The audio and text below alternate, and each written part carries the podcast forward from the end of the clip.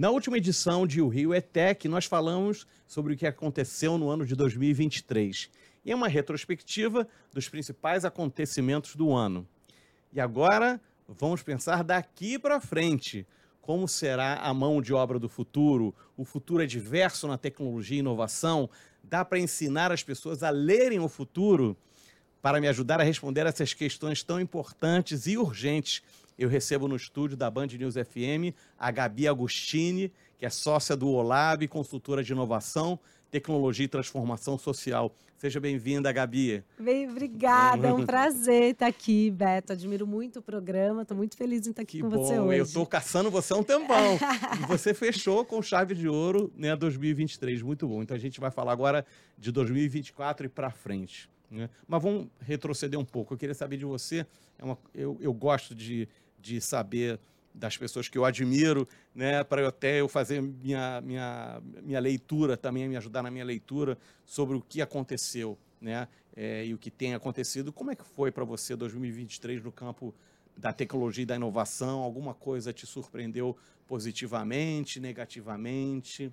Olha, Beto, eu acho que não tem como a gente falar em 2023 na tecnologia sem falar em inteligência artificial, né? Acho que todo mundo que está ligado a esse campo já vinha falando, apontando como tendência, futuro, estava ali no radar, mas esse foi o ano que, de fato, isso se, entre aspas, né, democratizou, chegou a mais gente, a gente viu ferramentas como ChatGPT protagonizando na mídia, causando aí estragos, barulhos e, ao mesmo tempo, mostrando o potencial e dando um salto é, do que, que é esses próximos momentos que a gente vai ver na tecnologia. E também tiveram todas essas questões de mercado, né? Assim, os layoffs, essa reacomodação dos empregos, que eu acho que foram os dois grandes é, momentos aí nesse, nessa área que mostram para gente o quanto, na verdade, está tudo em transformação numa velocidade muito rápida. Então, Mais aquela rápido, história né? que a gente fala do exponencial na tecnologia, tudo muda muito rápido, a gente não sabe, nananã. De repente, eu acho que a gente sentiu na pele e viu o quanto é difícil você pensar o futuro, pensar os próximos tempos, sem entender o impacto que a tecnologia traz e como ela vai mudando a nossa vida, né? É, é, é muito impressionante como as coisas estão mudando rápido, como as pessoas estão assustadas né, com essa velocidade, né? Aí eu vou falar um pouco assim do, do teu é, tua associação ao movimento maker, né? Que é uma coisa que eu não tenho escutado tanto hoje em dia. Teve o hype do movimento maker, como tudo em tecnologia também tem, é metaverso, né? Teve uma época que tudo ia ser maker, né? Explica para o público, né? O que é esse movimento e, e, e essa iniciativa com, em, que, em que estágio está? Né? Então, o movimento maker, ele, enfim, né, teve ali aquele momento, aquele boom aí nos últimos 10 anos. Impressora 3D, acho que deu essa. É, né? que foi, na verdade, tem a ver com esse processo de pessoas comuns, né, do cidadão leigo, se apropriar de ferramentas de tecnologia que por muito tempo ficou fechada para quem é, tem um PhD, está em grandes grupos de pesquisa é, e faz parte de instâncias mais fechadas, e de repente a gente viu uma popularização da eletrônica, da robótica, da impressão 3D, da fabricação digital, e isso vindo a público, a um pequeno designer, a um pequeno estúdio, à escola e etc. E trouxe essa noção de que a produção de tecnologia também pode ser feita por, entre aspas, né, qualquer um, qualquer um que tenha acesso. Uhum. É, e a gente, ali, o Olab nasceu muito dentro desse contexto, essa organização social que eu dirijo, é, que eu co-dirijo junto com a Silvana Bahia, e a gente nasceu muito nesse contexto. É, a gente até falava bastante na época, né, de quando as pessoas que têm as ideias têm as ferramentas da inovação. Uhum. Então, era muito esse processo que nem a gente viu com a internet, de de repente surgir essas ferramentas e as pessoas poderem também criar e criar aplicações com tudo isso. E aí a gente teve ali um espaço onde as pessoas vinham, aprendiam, manuseavam, refletiam sobre esse potencial da tecnologia a partir dessas ferramentas. É, e com o tempo a gente também foi deixando de trabalhar com isso na ponta, porque acho que faz parte de um ciclo natural que os próprios players educacionais foram se apropriando disso, assim. Então, quando a gente tinha o espaço do Olab que tinha essa área maker, você não tinha muitos lugares, você não tinha isso muito dentro das escolas, das universidades. Era um, você tinha que ir para um lugar outro para participar dessa cena. Uhum. E a gente, por muito tempo, ajudou, inclusive, várias dessas instituições de ensino a criarem as suas próprios museus, é, espaços mais tradicionais, digamos assim, de conhecimento. A criarem isso como uma metodologia, como uma parte do processo de aprendizado. E acho que isso foi um pouco abocanhado. Acho que se a gente não vê tanto mais essa cena maker pulverizada, a gente hoje vê muito dentro das escolas, das iniciativas educacionais, das universidades. A rede de Fab Labs, por exemplo, no Brasil, que são esses laboratórios de fabricação digital, se conectou muito aos centros de pesquisa e às universidades. Então, eu acho que é uma coisa muito feliz, assim, que faz parte da cena que você vai ganhando uma certa robustez trazendo isso para onde deveria estar, sabe? Porque você ganha espaço, você conecta com as instâncias de pesquisa, é, de ferramenta de aprendizagem mesmo, sabe? Mas o maker, no fim do dia, ele tem muito a ver com o modo de pensar, né? Que é um modo de você se apropriar e não esperar as coisas prontas como um produto de consumo, mas você também criar e dar a sua contribuição. É verdade. É, é, a escola do meu filho aqui no Rio tem um espaço maker. Eu tinha esquecido disso. Quer dizer, se disseminou mesmo. É porque na época do hype, né, é, é tinha todo esse mito de ah, as pessoas vão fabricar as suas coisas em, né, em casa, vão ter os birôs você vai levar lá né, a, a planta 3D para imprimir. E isso é, ainda não aconteceu, mas é assim, está é, em curso, mas não na velocidade que o hype previa, né? Mas realmente é, é essa coisa de, de, escolas estarem é, trabalhando com isso, isso não existia, né? É, porque virou muito metodologia de ensino hum. mesmo, né? Porque acho que tem uma coisa que a tecnologia ela não é um campo do conhecimento que você ensina tanto na teoria, né? Você pode mostrar aqui como funciona, ou a gente pode discutir, mas no fundo tem muita coisa que acontece na prática, na interação entre, por exemplo, os códigos e a pessoa. Então as coisas elas vão se dando num diálogo, né? Uhum. É o que emerge daquela conexão. Uhum. Então, até para discutir, refletir tecnologia, muitas vezes você manusear faz com que você entenda o quanto que, por exemplo, um código é vivo e orgânico, ele vai mudando ao longo do tempo tempo, que não é uma coisa estática que você planeja, alguém executa e está pronto. Então, assim, tem uma série de especificidades que eu acho que fazem parte desse mundo contemporâneo e que tem a ver com ensinar é, as pessoas ao como operar. Então, não é necessariamente um espaço maker numa escola tem a ver com você querer criar desenvolvedores ou pessoas que vão trabalhar com tecnologia. Tem a ver com, na verdade, uma forma de pensar, de diálogo com ferramentas e ferramentas que vão mudando ao longo do tempo, vão se aprimorando e vão aprendendo com você. Uhum. É, e que isso é uma habilidade é, para quem for trabalhar em qualquer área do conhecimento, inclusive para a cidadania mesmo, para que a gente possa questionar as ferramentas, os algoritmos, o que está na nossa frente. Então, eu, particularmente, acho que esses espaços makers das escolas, essas células, essa forma de pensar, ela é essencial para o nosso mundo contemporâneo, para a mão de obra do futuro, enfim, para todo mundo, sabe? Legal que você falou de ensino, eu vou, eu vou nesse caminho, né? A gente falou muito esse ano sobre letramento digital e você está envolvida com isso. É, a gente avançou no Brasil, o, o que é preciso é, para acelerar esse processo? E é, assim, é impressionante como é que eu, eu né, recebo é, várias fake news de pessoas que eu, eu, eu assim, são pessoas é, inteligentes, pessoas sabe que, que é, sabem o que está acontecendo no mundo, mas que têm essa dificuldade mesmo. Então, e como eu trabalho com tecnologia, você viu isso, Beto? Você viu isso? Umas coisas meio surpreendentes. Aí eu vou lá, vou dar uma pesquisada. Olha, eu não vi, porque isso é fake. Isso é assim, né? Um robô que faz isso, uma montanha russa que faz aquilo, né? Então, é, é, é uma, é uma questão, acho que é, a, as novas gerações já estão mais ligadas nisso, mas você tem até um trabalho com pessoas de 60 anos ou mais, não é isso? É, o Olab tem um projeto que hum. chama, chamava Aprenda com uma Avó, agora chama Transborda 60, que é um processo de letramento digital para pessoas acima de 60 anos, né? Tentando aproximar é, e quebrar essa barreira, que é uma barreira geracional e, enfim, de mil camadas no país e que vai excluindo uma camada grande da população, não só do dia a dia, de coisas que você precisa hoje em dia, né? Até para você acessar o é, o auxílio emergencial, você precisava fazer um cadastro na internet. Então, você tem desde uma camada da cidadania mesmo que fica vetada até. Né, hoje você vai num restaurante, você não consegue mais pedir nada sem. QR porque resolveram code, implementar né? essa desgraça desse QR Code. É. Mas tem um processo, como você disse, né, de informação pública. E, e eu acho que sim, a gente evoluiu, as pessoas vão evoluindo e aprendendo, mas o problema é que a tecnologia se sofistica muito mais, muito mais rápido. É. Então, assim, essa máquina de bots, esse processo coordenado de desinformação, porque é um processo, é uma ferramenta política, né, que vem sendo usada por muitos grupos de muitas formas. Ele é muito difícil, assim, de você acompanhar e letrar a população e gerar reflexão no tempo em que as coisas evoluem. É, eu tenho mais perguntas do que respostas. A gente vive ali tentando entender como combater isso, como a gente pode ajudar, o que fazer também, que nem você ficou recebendo das pessoas.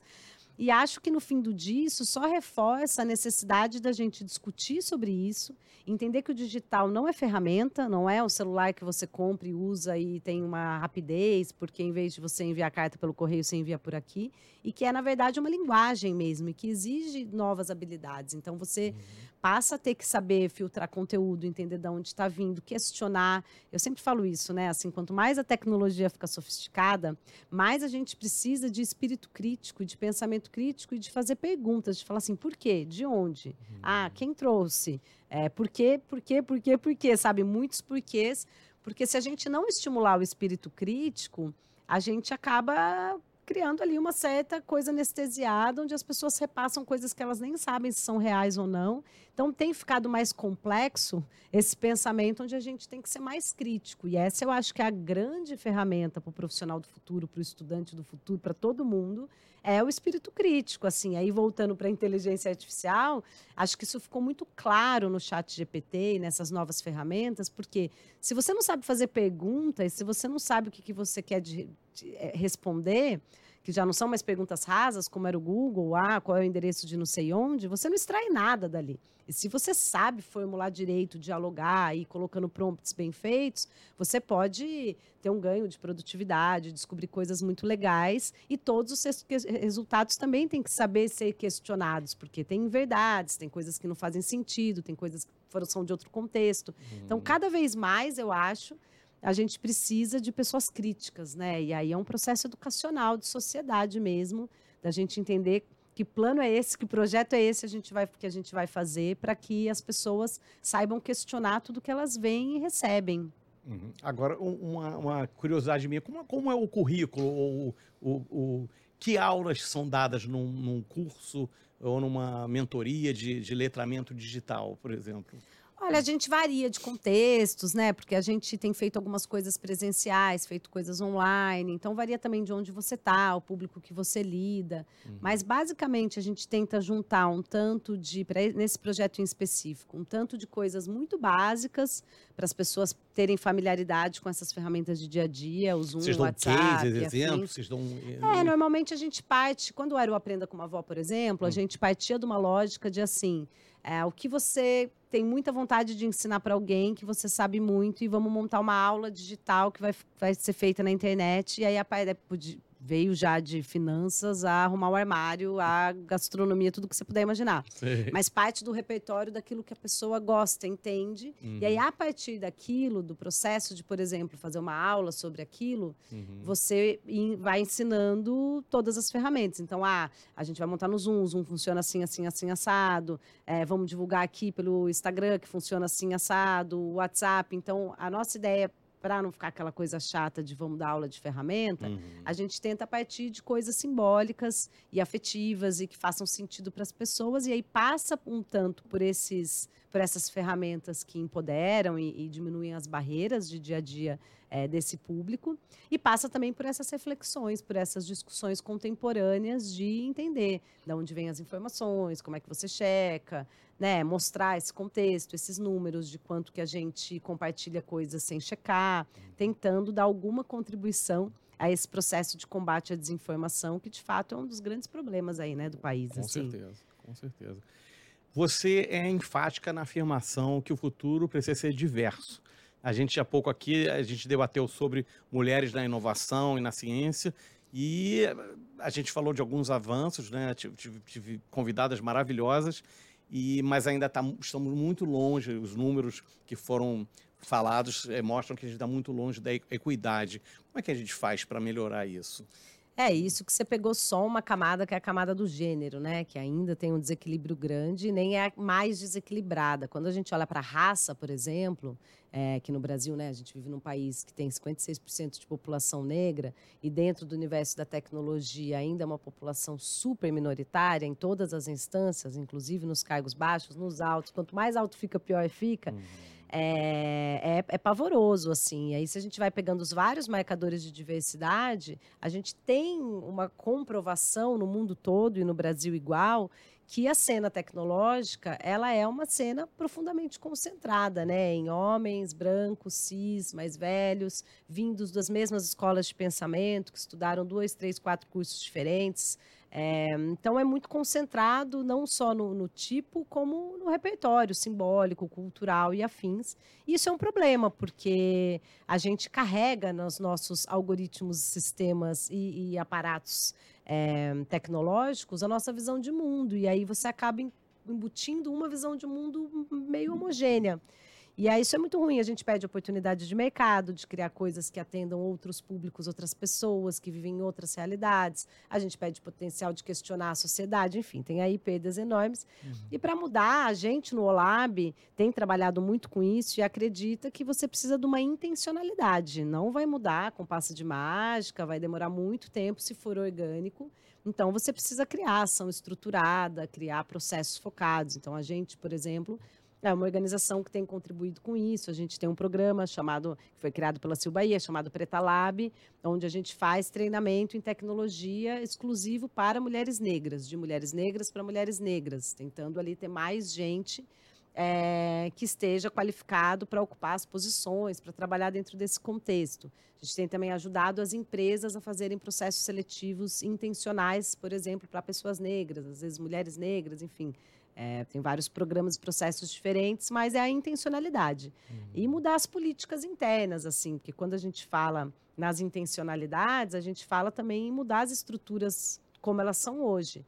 Então, acho que tem uma série de organizações, pessoas trabalhando nesse redesenho das ações, das políticas, da cultura dos espaços né, que hoje dominam. Você pega, por exemplo, grandes empresas que são dominadas por grupos homogêneos, elas têm certas culturas que precisam ser transformadas, porque senão as pessoas entram e não se sentem parte. Então, como você faz para transformar os espaços em lugares que acolhem perfis mais variados. E aí, esse eu acho que é um processo que tem crescido no mundo todo e no Brasil, tem evoluído, evoluído até relativamente rápido, mas é, uma, é um processo que precisa de muito trabalho, muito esforço, investimento, recursos, foco para de fato ser transformado. A boa notícia é que o que a gente tem percebido é que as empresas, as organizações, os, enfim, as pessoas que têm investido nisso têm se sentido muito satisfeitas com os resultados, em perceber mesmo que não é uma ação filantrópica, Sim. ai, que eu, porque eu sou bonzinho e ai, que legal, agora vamos ser diversos. É, na verdade, um ganho de potência mesmo, sabe? De outros repertórios que, de repente, vêm para trazer olhares que estavam de fora e que estavam fazendo com que a sua empresa fosse menos inovadora, fosse menos conectada com as demandas do público de hoje. Então, a potência é muito grande, assim, né? É um uhum. espaço de, de mercado mesmo, de construção, para além das questões sociais e das reparações históricas urgentes e necessárias. Nesse sentido, o, a, o hype do ESG ajuda, né? Porque cria uma certa é, compromisso das empresas nessas mudanças, né? Você isso, é, isso é, mais recente, uns três, quatro anos que acho que a coisa está mais forte. É, Você, sim. Né? Acho que toda a camada do ESG que tem colocado ali, essa camada também da equipe, da, da cultura, da diversidade, ela ajuda a impulsionar, assim como dos, todos os protocolos, né? Assim, uhum. tem muitos acordos sendo feitos. É, em alguns países isso tem inclusive mais avançado, e aí o Brasil às vezes tem as filiais de empresas que estão fora e que daí já vem com metas e fala, não, eu uhum. tenho até o ano X para diversificar em Y% as equipes nos cargos ABCD. Então, acho que todo compromisso público ele acordo e cartas, é, os objetivos da ONU, tudo isso tem ajudado para que exista um direcionamento é, dos países e de todo mundo de falar, não, isso tem que mudar, então a gente assina um compromisso aqui que em X anos, e aí você tem que ir criando ações e criando processos para você corrigir acontecer. ali, para acontecer. Vou, vou, colocar uma, uma frase tua. de uns, tem uns cinco anos. Eita! É, pre, é preciso desmistificar a tecnologia e mostrá-la como possibilidade de criação. Ela é vista como difícil, distante, inacessível e vendida como consumo. Compra um celular, adquire um computador, usa a rede social, baixa o aplicativo. É, fala um pouco do trabalho do Olab, que você já falou aqui, mas sobre essa questão da, da tecnologia, não só como né, a tecnologia em si, como alguma coisa transformadora e, e, com possibilidade de, de criativa. Né? É, então, a gente sempre defendeu isso, assim, né? Que é linkado com esse processo de diversidade, de que todo mundo é, deveria poder fazer parte de uma infraestrutura, porque a gente né, entende a tecnologia como uma infraestrutura que é onde o século XXI opera. Então, se a gente entende dessa forma, a gente entende a importância de estar aberto para mais pessoas, gente variada, para que as pessoas possam criar e construir. E aí é a gente entender que todos esses aparatos que a gente tem, que vai do, do site ao aplicativo, às coisas físicas, tecnológicas, elas podem ser diferentes, elas são frutos da escolha de alguém, né? Às vezes é uma empresa, várias empresas, alguém no, no plural, uhum. é, que decidiu por aquela forma. É, mas que podem ser de outras. Então, quanto mais você abre espaço, mais a gente consegue ter uma multiplicidade de problemas sendo resolvidos e coisas sendo criadas. Então, a gente, por muito tempo, estimulou isso em ação educacional, oficina e afins. Nesses últimos anos, a gente tem estimulado isso muito com ações educativas, é, mas que tem um foco bastante no mercado. Então, a gente tem cada vez mais feito a ponte das vagas que existem no mercado, com é, ajudar as pessoas a aprenderem o que o mercado tem demandado e fazer essa conexão porque a gente percebe e vê que muito do que é produzido está sendo produzido pelas por grandes estruturas, por grandes empresas tecnológicas e que precisam de pessoas ali dentro com seus potenciais criativos, ajudando a construir esses produtos de escala que estão na mão aí de todos nós. Uhum. É, então, acho que desde você pensar uma coisa mais empreendedora, alguém pode criar algo que você nunca pensaria naquela solução daquela forma, é, até algo que é um produto de escala mesmo, a decisão de uma, sei lá, de uma ferramenta específica dentro do Google Maps, sei lá, de uma ferramenta que todo mundo usa, uhum. são questões criativas que vão vindo uma mão de obra qualificada e técnica e que quando você traz isso com repertórios culturais, simbólicos variados, a coisa vai ganhando mais potência. Então, eu acho que essa é uma chave para a gente ler o mundo do daqui para frente, porque nada nos aponta que a tecnologia não veio para ficar nas suas diferentes formas e até para questionar, sabe? Hoje eu adicionaria, fruto aí à luz dos últimos cinco anos, para além só da, do potencial criativo, tem um potencial de, de cidadania mesmo, sabe? Da gente poder existir num mundo tão tecnológico, a gente entender que mundo é esse, fazer perguntas que façam sentido. Até para isso, você manusear e dar uma entendida no que está por trás acaba fazendo diferença. Legal, acho que você está falando já de futuro, eu vou, a gente já está nos finalmente desse videocast, e aí eu queria saber de você algumas coisas, principalmente, é, e entrando um pouco na área do Cavalini, Ricardo Cavalini. Ai, maravilhoso. Mercado de trabalho do futuro, quero você aqui ano que vem, eu vou te caçar, olá, cacei olá. a Cabia, cacei a Paulista aqui, vou, eu, vou, eu vou caçar o Paulista lá. É, eu, quero, eu, quero saber, assim, em relação a, a todas essas mudanças, você está pessimista? Você está otimista? Ah, é difícil essa coisa do ou um ou outro, né? Eu acho que a gente é pessimista e otimista ao mesmo tempo e tudo virou um mundo de E, né? E não mais de ous. É, acho que de um lado é difícil afirmar um só otimismo no mundo que a gente está hoje, né? Esse uhum. ano, na hora que a gente olha para tudo, crises geopolíticas Sim. globais, é, o mercado de trabalho mudando dessa maneira e uma dificuldade de resposta da sociedade, dos governos em criarem planos estratégicos rápidos que pensem tudo isso. Então, acho que se a gente para para olhar, é um momento difícil. É, que, é, que é muito complicado você olhar de um lugar apenas otimista, porque tem nada muito mostrando que a gente está nesse mar de rosas, né? Crise climática, são muitos desafios, com, desafios complexos, uhum. com soluções que precisam de uma agilidade que, que a resposta social não vem tão rápida. Então, de um lado, é, é um pessimismo, porque você fala, gente, que, que momento é esse? Por outro lado, como todo momento de crise, eu acho que traz e tem-se oportunidades é, de reinvenção, de reinvenção de modelos, de viradas de grupos dominantes, de pessoas que de repente estavam à imagem que possam ocupar espaços e trazer novas soluções. Então, eu, como sou da bancada do otimismo, fico tentando olhar ali para o copo é, meio cheio, uhum. tentando entender como a gente faz para, num momento como esse, pensar uma reinvenção né, dessa nossa ocupação Hum. humana nesse planeta, de forma que seja mais benéfica para todos, que a gente se entenda de uma forma mais interligada com todos os seres, que tenha mais respeitos, mais ética, uma criação mais diversa, mais plural, mais inclusiva. Então, essa é a contribuição que a gente no Olab tem tentado dar, que eu também, na pessoa física, tenho tentado aí, é, e pensar com otimismo que momentos de crise, às vezes, são momentos de profunda reinvenção e que pode ser de é, disrupção, de né? Disrupção, é. e que, que venha algo mais melhor, generoso é. e melhor. É. Mas, enfim, né? Aí também talvez seja estratégia de sobrevivência, né? É. De falar, se a gente não acreditar nisso, fica difícil. Eu também sou do teu time do copo cheio, né? Do copo meio cheio. E a gente termina aqui não só essa, esse videocast de forma magistral com a Gabi, que eu adoro, e pô, a gente está falando sobre o futuro e estamos, estamos tentando ser otimistas, mesmo sabendo das dificuldades.